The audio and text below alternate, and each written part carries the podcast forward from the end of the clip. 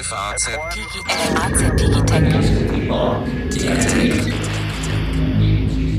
Herzlich willkommen zu einer neuen Folge unseres FAZ Digitech Podcast.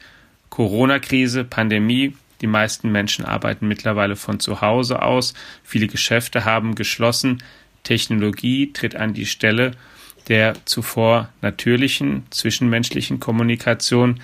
Wir wollen heute darüber sprechen, wie Deutschland damit umgeht, aber auch viele andere Länder und welche Rolle eben gerade bestimmte Internetdienste und Technologie allgemein spielen in der Bewältigung dieser offenkundig ja sehr einzigartigen Herausforderung, mit der wir konfrontiert sind.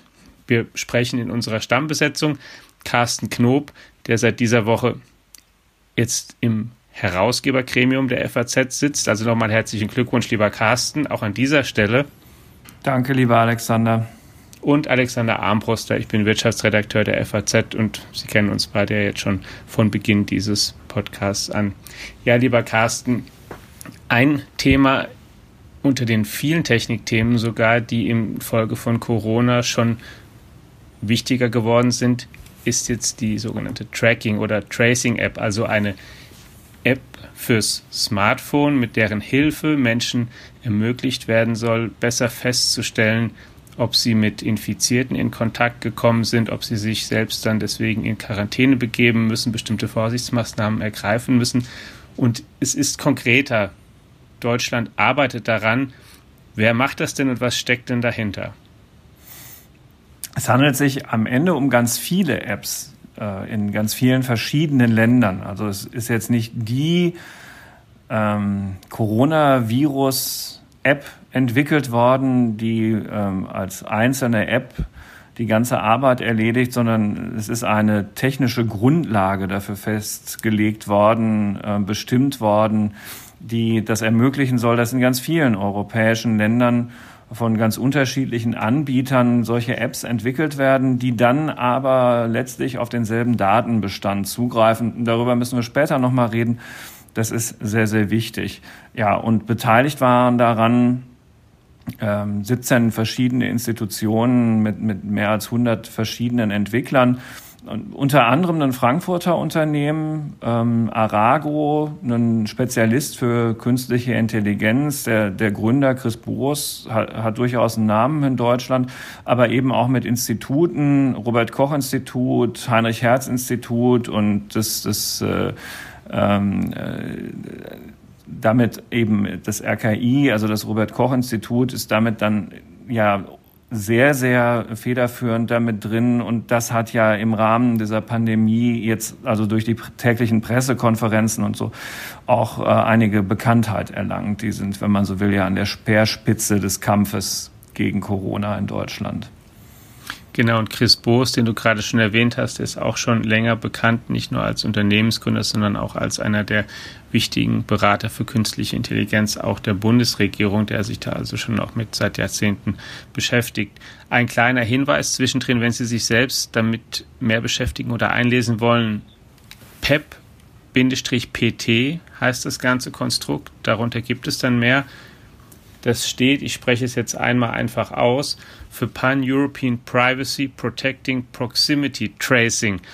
Das klingt erstmal sehr ähm, ähm, technisch. kryptisch, technisch, fachchinesisch, beinhaltet aber im Grunde schon den Kern dessen, was dieses ähm, App-Konstrukt können soll und was es auch von anderen unterscheiden soll. Denn ähm, wir gehen gleich ja nochmal darauf stärker ein, wie es genau funktioniert, aber ein Thema ist nämlich, dass, oder ein, eine Sorge, die damit einhergeht, ist, wenn so eine App jeder installiert hat, wer kann eigentlich darauf zugreifen, welche Daten erfasst diese App über mich, nicht nur vielleicht darüber, ob ich mit infizierten ähm, Menschen zusammengekommen bin, sondern auch wo ähm, über meine Bewegungen so im Tagesverlauf greift sie auf andere ähm, Daten zu, die auf meinem Handy sind, wissen dann diejenigen, die die App betreiben, also auch noch viel mehr über mich das Versprechen der Initiatoren ist, dass sie sehr datensparsam ist, sehr wenige Daten nur ähm, ähm, abgreift und vor allen Dingen so anonymisiert, dass eigentlich nichts ähm, Brisantes über mich selbst offen, also im Nachhinein festgestellt werden soll. Das ist zumindest das Versprechen. Genau. Und damit unterscheidet sie sich von Apps, wie sie im asiatischen Raum zum Beispiel verwendet werden, wo diese Bedenken natürlich auch, auch schon traditionell eine viel geringere Rolle spielen, richtig? Ja, wo auch undemokratische Staaten natürlich möglicherweise damit irgendwann auch nochmal ganz andere Ziele verfolgen können. Also davon muss man dieses äh, europäische Projekt, äh, Pan-European, damit geht da eine kryptische Abkürzung ja los, davon ja. muss man das wirklich trennen. Die, ähm, diejenigen, die das entwickelt haben, wissen, das hat Chris Broos mir auch im persönlichen Gespräch versichert, wenn die Privatsphäre nicht gewahrt bleibt, ist die Demokratie zerstört. Also es ist von Anfang an mit dem Bewusstsein entwickelt worden, dass das gewährleistet sein muss. Und wenn man sich die technischen Details, die du ja eben gerade schon so ein bisschen skizziert hast, genauer anguckt, kann man schon das Gefühl dafür bekommen, dass das auch tatsächlich klappen könnte. Also dass man in diese technische Grundlage, die es da gibt, wirklich Vertrauen setzen kann. Diese App verspricht oder dieser Ansatz verspricht, dass zum Beispiel, um nochmal ganz kurz technisch zu werden, also es läuft über Bluetooth. Genau. Jeder, der die App benutzt, muss das auch aktiviert haben. Und dann werden sogenannte temporäre IDs generiert. Zahlencodes sind das, genau, diese IDs, ja. Die sozusagen einfach mal kurz wie meine Adresse sind, aber eben nur vorübergehend, mich nicht dauerhaft identifizieren können sollen. Und wenn dann eben jemand anderes mit ähm, einem Handy und dieser App auf mich zukommt, dann ähm, werden diese beiden Zahlencodes sozusagen ausgetauscht. Genau, nur in dem Moment. Ne? Also wenn Ganz tatsächlich genau. dir jemand so nahe kommt, dass das Gerät meint, da könnte ähm, nach den Erkenntnissen der Fachleute jetzt eine Ansteckungsgefahr bestehen. Ja, und ein Versprechen, die Daten werden dann nirgendwo gespeichert für alle Zeit, sondern die außer lokal auf dem Gerät. Genau. Und danach ähm, sozusagen gibt die App ein oder ein, ein, also ein Signal, dass man eben dann seinen Arzt oder Ärztin aufsuchen kann. Ja, aber erst wenn du, genau, aber, ne, so ja. ist es, aber das setzt also natürlich voraus, du musst wieder selber was tun als Nutzer dieser App. Also erstens, ähm, sowieso erst dann, wenn du positiv auf das Virus getestet worden bist. So, wenn du also jetzt diese App hast und du wirst positiv getestet, was Gott verhüten möge, dann würdest du gebeten werden, deine Zahlencodes, die ja bisher nur lokal auf deinem Handy gespeichert sind, und eben auch nur diese Zahlencodes an einen Server zu übermitteln, auf dem dann ähm, ein Algorithmus hinterlegt ist, der dafür sorgt, dass alle Personen, die in der fraglichen Zeitspanne, wo du also ansteckend warst, in deiner Nähe waren, also in dieser unmittelbaren Nähe, die werden dann über ihre jeweiligen Apps davor gewarnt, dass sie sich ebenfalls infiziert haben könnten. Also man merkt auch daraus, dass wirklich das Ansinnen der Entwickler ist, hier sich zu unterscheiden von anderen Anbietern auf der ganzen Welt und auch von anderen Systemen, dass man hier versucht, wirklich einen eigenen Weg zu gehen, der Privatsphäre und das große Bedürfnis, zumindest wenn es abgefragt wird, das große Bedürfnis nach Datenschutz und Privatsphäre in Europa zu sichern. Interessant finde ich auch, wer alles daran beteiligt ist und schon mit hilft und hilft und mit testet. Du hast jetzt schon gesagt, welche Institute oder Unternehmer zum Beispiel dabei sind.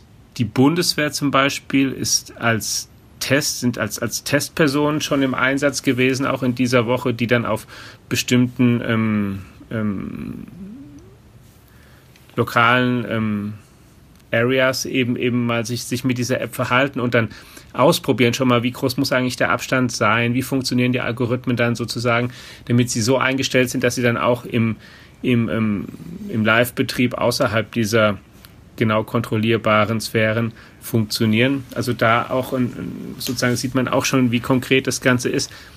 Wann aber kommt die denn eigentlich in Deutschland?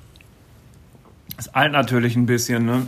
Ja, also das, denn das, das ist natürlich Ziel das, was man sich fragt. Die Zahl der Infizierten steigt täglich und ja, ja. Ähm, man weiß ja auch, wenn man es in den Griff kriegen will, so früh wie möglich, gerade auch unter dem Gesichtspunkt, dass wir ja ähm, wirklich sehr starke Einschränkungen haben, wie ich sie am Anfang schon skizziert Klar, habe. Die, diese App ist ja Teil. Richtig. Ja, die Leute wollen ja wieder, dass die Bedingungen, die, die, die Beschränkungen gelockert werden. Dafür ist ja im Grunde soll es ja ein Vehikel ja sein. die App ist, oder die Apps, man muss immer wieder dazu ja. sagen, es, es ist nur eine Grundlage, auf deren Basis eine ganze Vielzahl von Apps entstehen kann. Also diese Apps sollen Teil einer Exit-Strategie sein, die wir natürlich dringend brauchen. Genau. So, jetzt aber zu deiner äh, eigentlichen Frage, wann, wann kommt das? Ähm, den Entwicklern ist natürlich bewusst, dass Eile geboten ist, aber der Chris Boos hat mir auch gesagt, naja, also aber einen Fehler dürfen wir uns halt auch nicht erlauben, weil da geht es ja schon sehr stark um Vertrauen und das muss dann auch, das Ding muss auch einfach funktionieren und eben auch diese zugesicherten Datenschutzstandards ähm, auf, um, um jeden Preis erfüllen. Ne? Weil wenn das Vertrauen kaputt ist, dann ist die ganze ähm, Aktion ja. für den Eimer. So, aber ähm, die sind zuversichtlich, alle, die daran beteiligt sind, dass in der Woche vor Ostern die entsprechenden Apps in die einschlägigen App Stores kommen. Die Woche Und das wäre Ostern dann ja äh, nächste, nächste Woche. Woche. Richtig. Also gar nicht mehr so lange hin. Nein. Und da kann sich die dann jeder herunterladen. Sind die Leute eigentlich, werden die gezwungen, sie herunterzuladen? Nein, das ist auch ganz wichtig. Das wird natürlich von Einführungskampagnen begleitet sein. Ähm, wenn du so willst, ist alles, was Journalisten darüber schreiben, natürlich auch Teil einer solchen Einführungskampagne. Also wir machen es jetzt aus, aus eigenem beruflichen Interesse und weil wir denken, dass die Leute wissen wollen, worum es da geht. Aber ich denke, das wird dann also auch noch äh, äh, mit Werbegeldern und so begleitet werden, diese Einführung, weil also es ist freiwillig, aber ein jeder muss natürlich wissen, dass äh, es erst dann richtig was bringt, wenn ähm, möglichst viele sich das installiert haben. Ja, äh, leider Gottes also ich, ich bin jetzt nicht der Werbemensch für diese App. Ich möchte da auch nicht missverstanden werden. Ich finde, es ist ein sehr charmanter Ansatz und die, ein jeder muss sich da seine eigene Meinung zu bilden. Äh, ich sage jetzt nur, was sozusagen das Faktum ist. Wirklich gut funktionieren wird das natürlich erst, wenn man praktisch nur hundertprozentige Handyabdeckung erreicht. Äh, und das würde dann allerdings auch bedeuten, dass man damit 70 Prozent der Deutschen erreicht. Also die denken deshalb auch über irgendwelche Bluetooth-Armbänder und was weiß ich was nach, die das dann vielleicht bei denjenigen kompensieren könnten. Wahrscheinlich meist ältere Menschen, die noch gar kein Smartphone also es geht ja nicht nur um irgendein Handy mit Tasten drauf, womit man telefonieren mhm. kann, sondern man braucht ein Smartphone, auf dem man eine App installiert. Das haben so ungefähr 70 Prozent der Deutschen. Also das wäre aus der Sicht der Entwickler schon gut, die würden es alle nehmen und für, den, für die Lücke müsste man dann halt mal schauen. Wirklich richtig gut funktioniert es nur, wenn es sich durchsetzt. Aber, das war deine Frage, es ist freiwillig. Das vielleicht nochmal, um es herauszustellen, eben freiwillig, aber der Rat, den auch die Fachleute geben, und einen kann man ja zitieren, da geht es auch gar nicht um Werbung machen, aber wenn ich zum Beispiel den Bitkom-Präsidenten Achim Berg zitiere, der auch, auch und sein Verband, der auch sich nicht zu jeder Digitaloffensive der Bundesregierung bisher positiv geäußert hat, um es mal so zu sagen, dann den Satz sagt, ähm, toll, wenn es die App gibt, installiere ich sie mir sofort. Es ist ähm, vielleicht ein zumindest ein Kronzeuge, den man da ganz gut anführen kann, dass das auch technisch eine sinnvolle Sache ist. Ja. Wer betreibt die App? Wer kriegt dann meine Daten? Vielleicht können wir das auch noch einmal. Ja, das ist so ein, so ein, so ein, so ein ähm, was ist denn jetzt Deut das deutsche Wort dafür? so ein, die liegen in, in, in so einem sicheren Trust, wenn man so will. Ähm, äh, also da, da sind keine kommerziellen Interessen mit verknüpft. Es liegt auch nicht mhm. beim Staat, sondern bei einer unabhängigen Institution, so könnte man es vielleicht zusammenfassen. Ja, du hast die Beteiligten ja auch schon gesagt. Robert Koch Institut ja. ist daran beteiligt und Heinrich Herz Institut ist zur Fraunhofer Gesellschaft gehört. Also das sind sozusagen dann in der Kategorie von Institutionen, die das Ganze dann verwalten und ja, betreiben werden, vermutlich. Ne? Ja, genau. Ja, das also zur App an der jetzt auch Deutschland arbeitet, die anderen europäischen Länder, die ähm, als Technologie ein bisschen anders eben in Asien im Einsatz ist. Schon, ich kann da auch gerne nochmal verweisen auf ein, ein ähm, autobiografisches Stück unseres Kollegen Christoph Hein, des Korrespondenten in Singapur, der da mal aufgeschrieben hat, wie dort mittlerweile die ähm, Bürger, die, die Menschen, die dort wohnen, ähm, kontrolliert werden, nämlich regelmäßig und überwacht werden, damit dieser Stadtstaat die Pandemie eben, er hat ja sowieso auch eine viel kleinere Fläche in den Griff kriegt und, und das Ganze ähm, irgendwie beherrschen kann.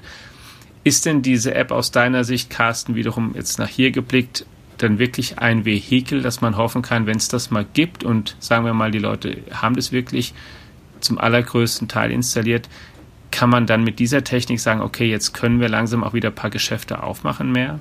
Also allein wegen dieser Technologie ist das sozusagen der, der, ähm, der Pandemie-Beschränkungs-Icebreaker, um es mal so zu formulieren?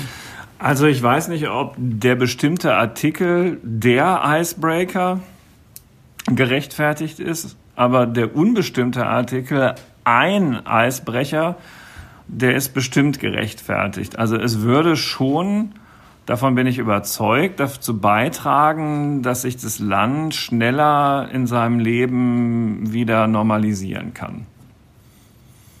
Gut, dann hoffen das wir braucht mal, dazu noch mehr. Das ja. ist also noch nicht ähm, hinreichend. Ja, natürlich müß, müssen die Intensivbetten ausgebaut sein, weil es werden sich weitere Leute infizieren. Das Gesundheit, das geht ja immer nur darum, dass das Gesundheitssystem aufnahmefähig gemacht wird, dass die, die so erkranken, dass sie tatsächlich ähm, ernsthafte intensivmedizinische Pflege bedürfen, dass äh, denen dann auch geholfen werden kann und dass das nicht alles im Chaos versinkt. Dieser Teil der Gleichung muss natürlich auch noch erfüllt werden. Ähm, ich denke auch, dass die Menschen weiterhin sehr bewusst auf Abstand bleiben müssen, sonst ist diese App ja auch nicht besonders sinnvoll. Ähm, ja, so, also da, da kommt einiges zusammen, aber die App ist ein wichtiger Bestandteil, ja. Wenn wir jetzt mal von der, ich nenne sie mal Corona-App, weggehen ein Stück und mal ein bisschen breiter ansehen, welche Rolle eigentlich Technologie infolge dieser Pandemie noch mehr spielt als zuvor. Wir sehen, dass ähm, die Anbieter aller großen Internetdienste im Grunde Rekordnutzerzahlen verzeichnen. Also egal, ob man jetzt sich soziale Netzwerke ansieht, die viel häufiger frequentiert werden, oder Anbieter von Videokonferenzen, zum Beispiel der Anbieter Zoom, hat jetzt mitgeteilt, dass ähm, seit jetzt, seitdem die Pandemie wirklich eskaliert, 200 Millionen Menschen am Tag diesen Dienst nutzen. Dann die Angebote Skype zum Beispiel oder Teams, mit denen Menschen ähm, sowieso schon länger, die es schon länger im Einsatz sind, sind noch viel stärker im Einsatz, zum Teil auch an die Grenzen ihrer Kapazitäten offenbar geraten. In den Anfängen, als sich sozusagen auch unser ganzes Land langsam ins Homeoffice verabschiedet hat, die Leute haben teils zum ersten Mal damit aber auch dann zu tun gehabt, sich aber, zumindest ist es meine Wahrnehmung, können wir auch für unser Haus ja auch selbst sprechen, sehr schnell auch dann daran gewöhnt. Denkst du denn, dass das ist das was, was bleibt?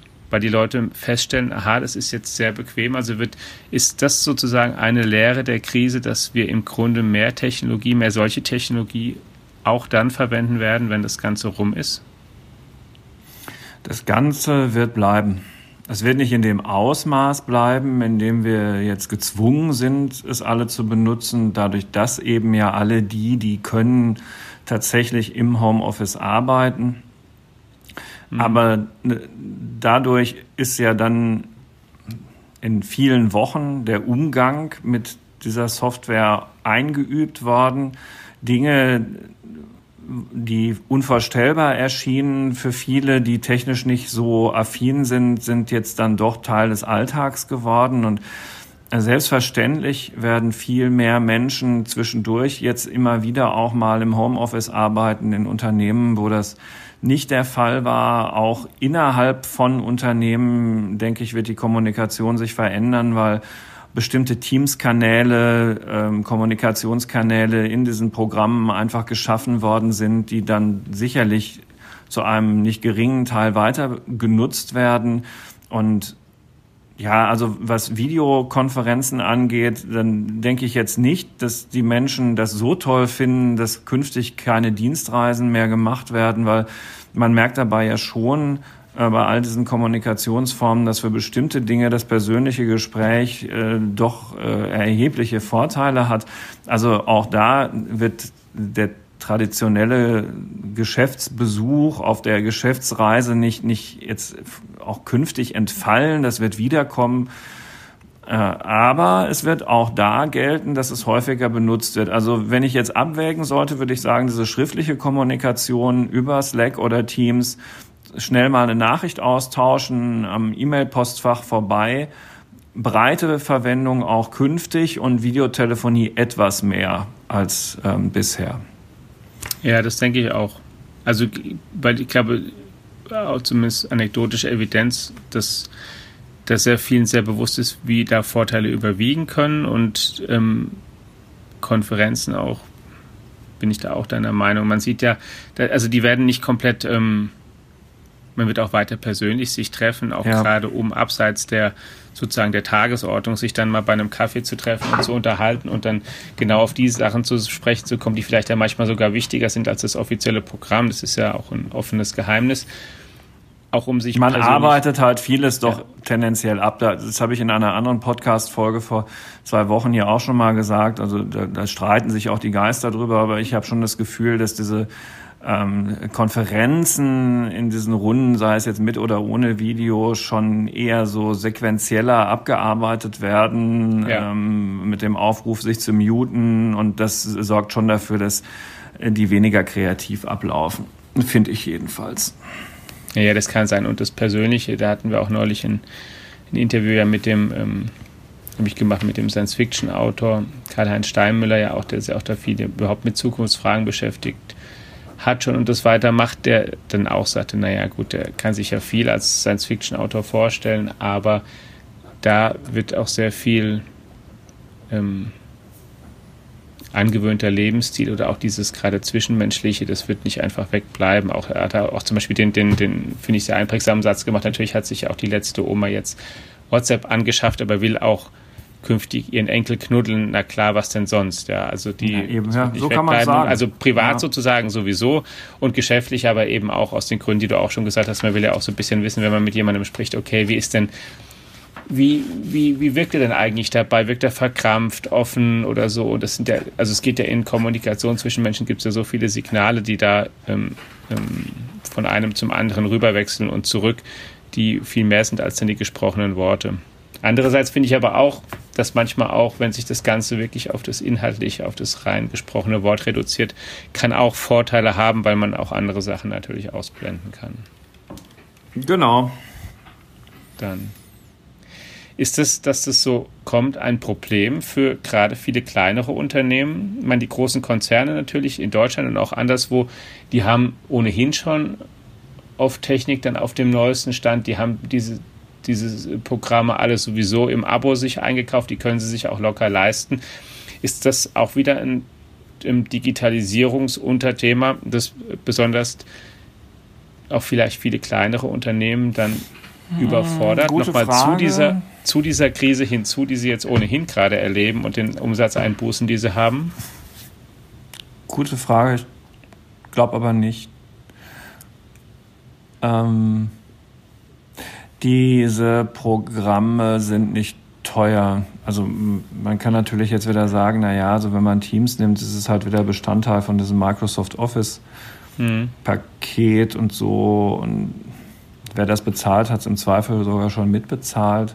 Das senkt einerseits die Höhe, andererseits ja. erhöht es dann auch wieder die Abhängigkeit.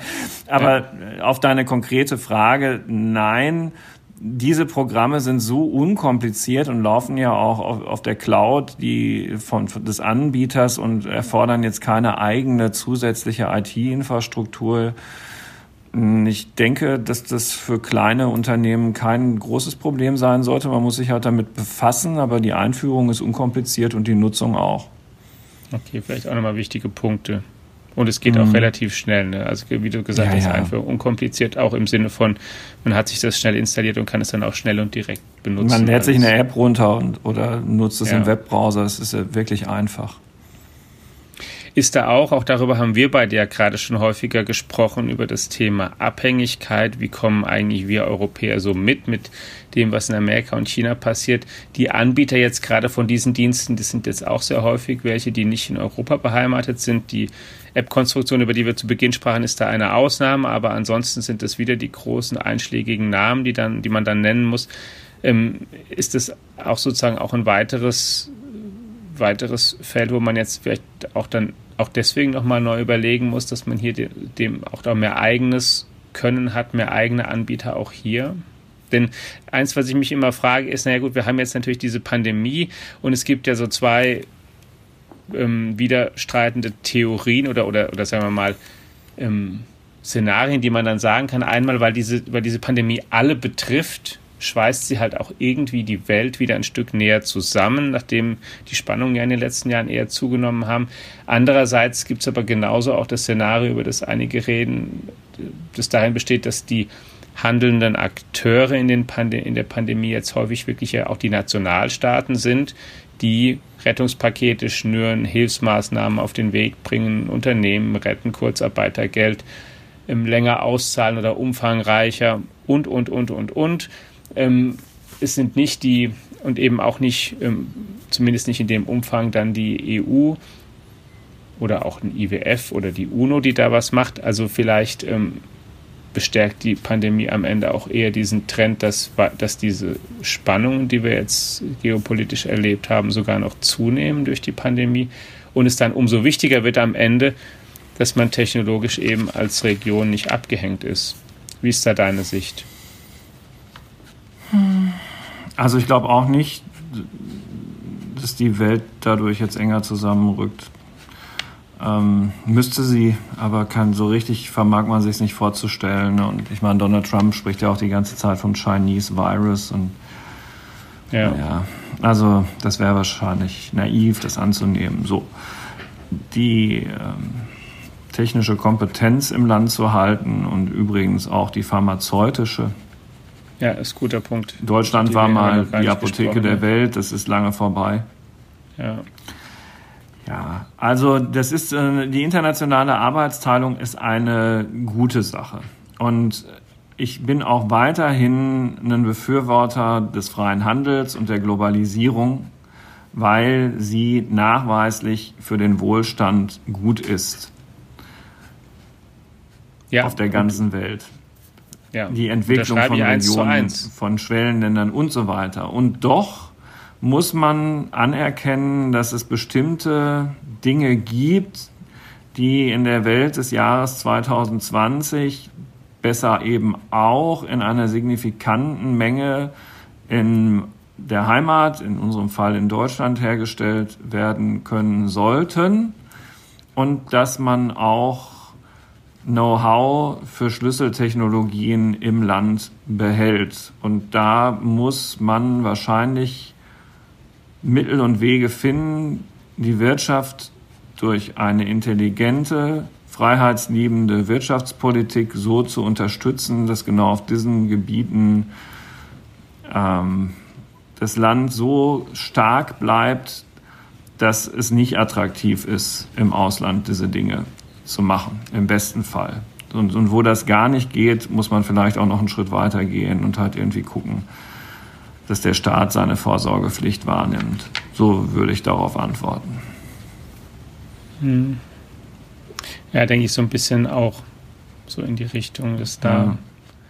Auf keinen Fall darf man jetzt sagen, also na, jetzt essen wir in Deutschland alle nur noch Kartoffeln, weil die haben wir also selbst und. Nein, genau, ich äh, glaube, das ist ja. auch nicht die Dinge, sondern es geht eher um ja. Sachen, in denen man ähm, Bereiche, die man gar nicht schnell selbst herstellen oder ersetzen kann, wenn es hart auf hart kommt und in denen man sich halt erpressbar machen kann, weil die Welt sich leider halt so entwickelt hat in Teilen, wie sie das halt auch getan hat über die letzten zehn Jahre.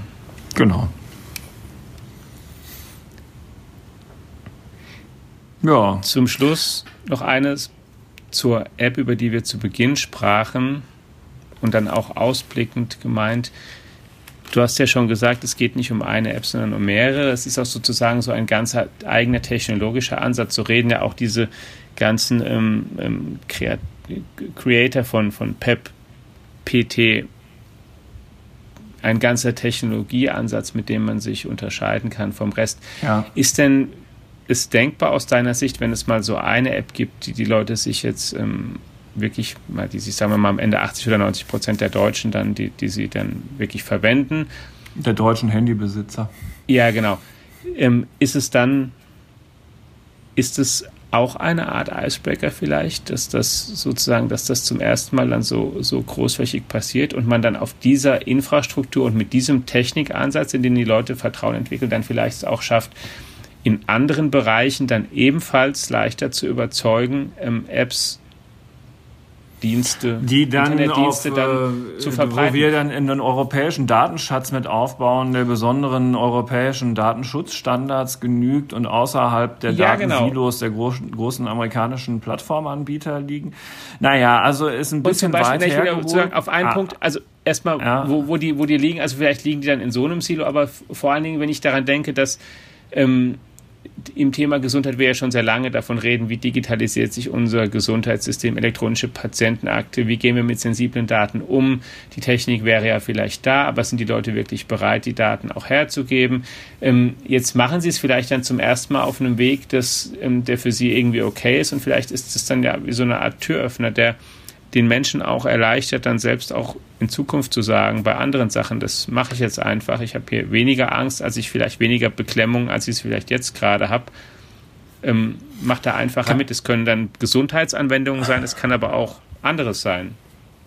Also es ist möglich, dass es zu einem neuen europäischen Selbstbewusstsein ähm, führt und zu einer Erkenntnis, dass man sowas auch stemmen kann aus sich heraus.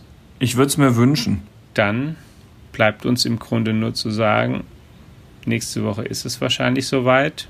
Informieren Sie sich dann auch oder auch bis dahin weiterhin, wer da was anbietet. Sie werden natürlich auch in der FAZ auf allen Kanälen darauf hingewiesen, wie der Fortgang dieses konkreten Projektes ist, aber auch der anderen wichtigen digitalen Trends, und zwar nicht nur in diesem Podcast, die Bestandteil unserer Digitech-App ist, die wir Ihnen gerne natürlich weiterhin ans Herzen legen und auch der digitalen und analogen Kanäle der FAZ. Schauen Sie doch gerne bei uns mal rein, wenn Sie mögen, und dem Podcast-Zuhörern und Zuhörerinnen bleiben Sie uns gewogen.